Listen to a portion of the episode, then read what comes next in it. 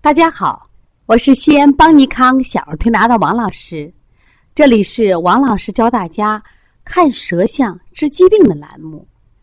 今天给大家分享的一个舌象是肝气郁结引起的支原体反复咳嗽的舌象。首先，我们一起来看看这个宝宝的舌头吧。看舌象，我以前给大家分析过，首先看舌神。我们看看这个舌头呢，首先没有光泽，整个舌质比较微软，一副懒洋洋、软塌塌的样子，缺乏精气神儿，没有力量。我们再看舌色，它其实整个舌头的舌色啊，基本是一致的，色淡暗红，不鲜亮。就是我们看到很多小宝宝或者标准的舌头是粉红舌、薄白苔，是粉红舌。颜色要鲜亮，但这个和孩子的舌头其实发暗，有点淤色。我们再仔细看孩子的舌苔，他苔很少，只有在下焦的肾区有薄薄的白苔。其实我们说苔是呀，脾胃之气。正常的薄薄的白苔，苔比较均匀，而且有润泽，说明这个孩子的脾胃特别强大。那么这个孩子呢，没有苔。苔很少，说明这个孩子体虚。我们再来仔细看一下舌质，这个孩子的舌头舌质也很有意思。首先，你看他整个舌头伸起来，舌体不平直，凹凸不平，微软无力，虚软。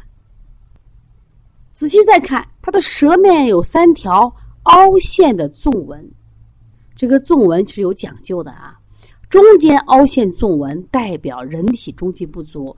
如果是成年人啊，你有这种凹陷的有裂纹，其实你考虑脊椎，甚至有的人有颈椎病。那么两侧肝胆区凹陷，你看这个孩子凹陷啊，有两条沟，很明显，说明这个孩子肝气郁结，容易生气。有点像什么呀？拿一张白纸，中间一对折，两侧一对折，就出现了三道折痕。其实。这种舌象呀，就是一个典型的肝气郁滞、肝脾、肝肺不调的一个表现。为什么这样讲呢？最近也是春天到了，二月四号刚立春呀。这个春天是肝主生机，生气勃勃，所以肝的生机如果生发起来，它的舌头的象是平展的，是有一股生气向上发的象。你看这个孩子整个的象是往下凹的，不舒展。就整个那个他的舌头像趋向于这个折叠，就像一张纸一样不舒展，折起来了。其实这就是肝的什么呀？气机不畅，生机不旺，形成的一种肝郁的象。我们再仔细看这个孩子的舌下络脉，你看多明显，两条络脉是又粗又紫，更说明了这个孩子体内淤堵，气机不畅。大家一定要记得，这个淤堵呀，不一定都是实积。我发现现在的孩子气机淤堵的特别多。这个宝宝呢，是我们二零一六年去接了一个客户啊。这个宝宝呢，今年四岁，男孩我记得妈妈来的我们店的第一天啊，就说：“王老师，王老师，救命呀！” 我当时还吓一跳，我说：“孩子得了什么病？救命？”他说：“你看，我拿着化验单啊，大夫又让我住院了。我真的不能住院了。我这个孩子因为反复支原体感染。”住了多少次院，打了多少次针，我都不知道了。几乎是月月都在生病，而且每一次咳嗽呀，都是缠绵不愈，很长时间，经不得起半点的风吹草动，冻不着，冷不着。妈妈说：“我一把辛酸泪啊！”仔细看这个孩子呀，他这个孩子身高和体重基本跟同龄孩子差不多，但是这个孩子的脸色很明显的是黄中泛青。没有一点光泽，头发的密度还好，但是整个灰蒙蒙的，像蒙了一层灰，刚从这个沙漠里来的一样，就灰蒙蒙的不干净。其实是洗过的。这个孩子呢，经过交流啊，发现他特别聪明，但是很敏感，而且有点胆小、粘人。在调理的过程中，也发现这个孩子特别爱生气，动不动就哭，脾气呢，呃，特别细腻。就听妈妈讲话的时候啊，每一个点他都听着的。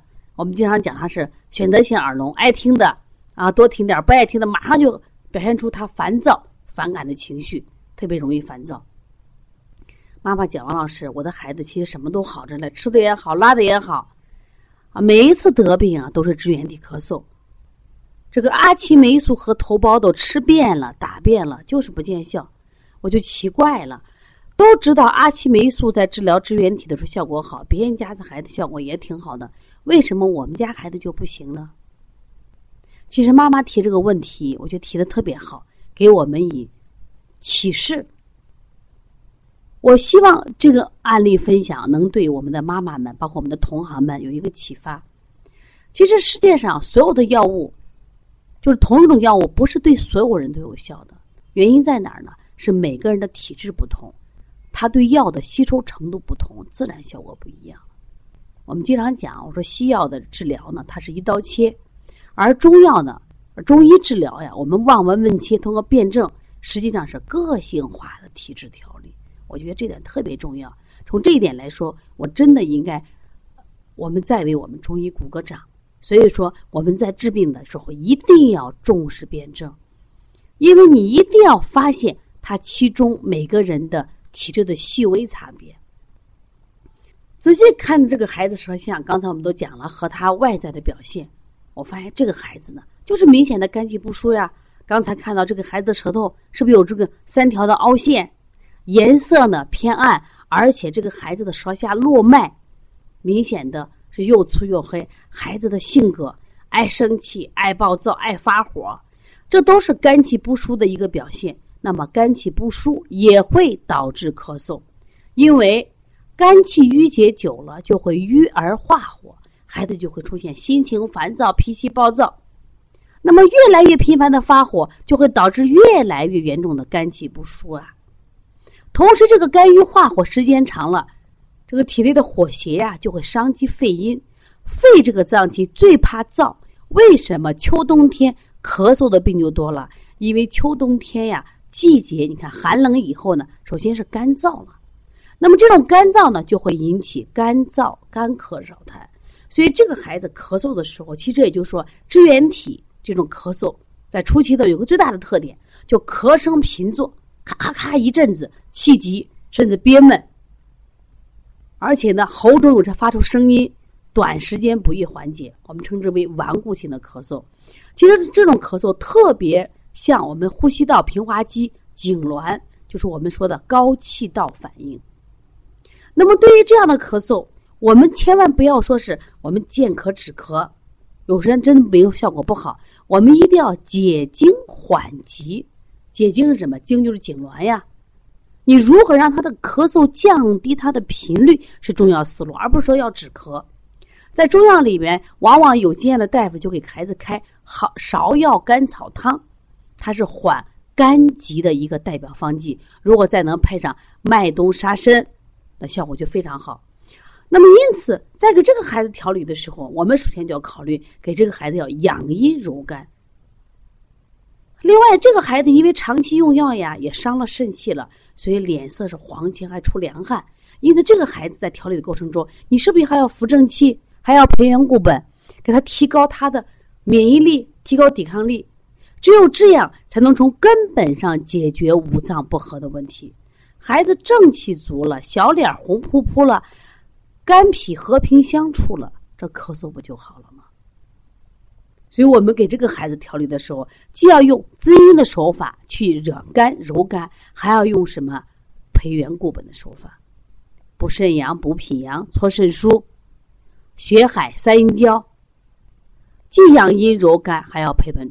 固元，这个孩子正气足了，肝气疏达了，他的肺功能就好了，肺功的宣发和肃降也好，这个孩子咳嗽时就明显减轻了。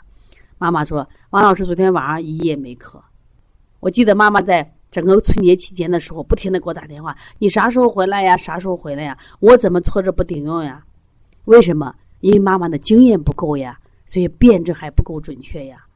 即通过这个舌象，我想告诉妈妈一个道理，告诉我们同行：你在以后在做做这种咳嗽，就是很难处理的慢性咳嗽、反复生病的咳嗽，应该怎么办呢？不要只关注支原体病源本身，不要考虑他，哎呀，是不是细菌感染、病毒感染？你能不能关注什么呀？这个孩子身体的症状，找出他得病的根源。你不要见咳止咳，你要关注孩子的体质，关注这个孩子与别的孩子的区别。为什么别的孩子用的阿奇霉素效果就好，这个孩子就不好呢？是因为没有关注这个孩子的体质，没有真正关心这个孩子身体哪些脏器出了问题了。哪些脏器阴阳不平衡了？因此你的治疗效果就很差了。支原体肺炎在很多西医里边都认为是个大病，往往都上很猛的药。但是支原体这个阿奇治疗的主要用药阿奇霉素特别伤脾胃，很多孩子呢用了阿奇霉素以后，发现更容易生病了。我想通过这个舌苔的分离，通过这个案例的分析，我希望我们的家长，包括我们的同行，在。以后在处理这样的医案的时候，多一点细致的辩证，多一点对孩子的人文关怀，看看病因病机是什么。我想，只有这样认真的对待每一个病人，你的治疗效果就会越来越好。关于支原体肺炎呢，我们在本月的三本年的三月二十六号，我们邦尼康将举办第二次技术论坛，主要就给大家培训肺炎咳嗽。支原体肺炎咳嗽、支气管肺炎咳嗽、过敏性咳嗽，还有支气管炎咳嗽，这些慢性咳嗽不好调理的咳嗽的辩证方法和经验，包括手法。我希望我们的同行们能在三月二十六号来到邦尼康，我们共同来解决这些疑难杂症的处理。通过学习，让我们更多的孩子脱离苦难，不要再被这些过度的药物再伤害了。伤害了以后是很难调理的，甚至对他未来的成长都有很大的伤害。如果你有这样的问题，你的孩子也曾经患过支原体肺炎，或者是反复的这个咳嗽老调不好，那么你可以加王老师的微信幺八零九二五四八八二九，有什么问题可以提出来。如果你想跟王老师学舌苔，可以参加我们小儿推拿基础班的课程，因为我们这里面专门有单元专门讲舌苔。我觉得舌苔是一门特别好学的中医辩证知识。通过学舌苔，我们仔细分析它，能第一时间及时的抓住孩子的主要特征，我们及时的处理，及时的预防。我想我们的孩子就会很健康。中医是呵护我们身体健康非常好的灵丹妙药，希望大家好好学习。好，谢谢大家。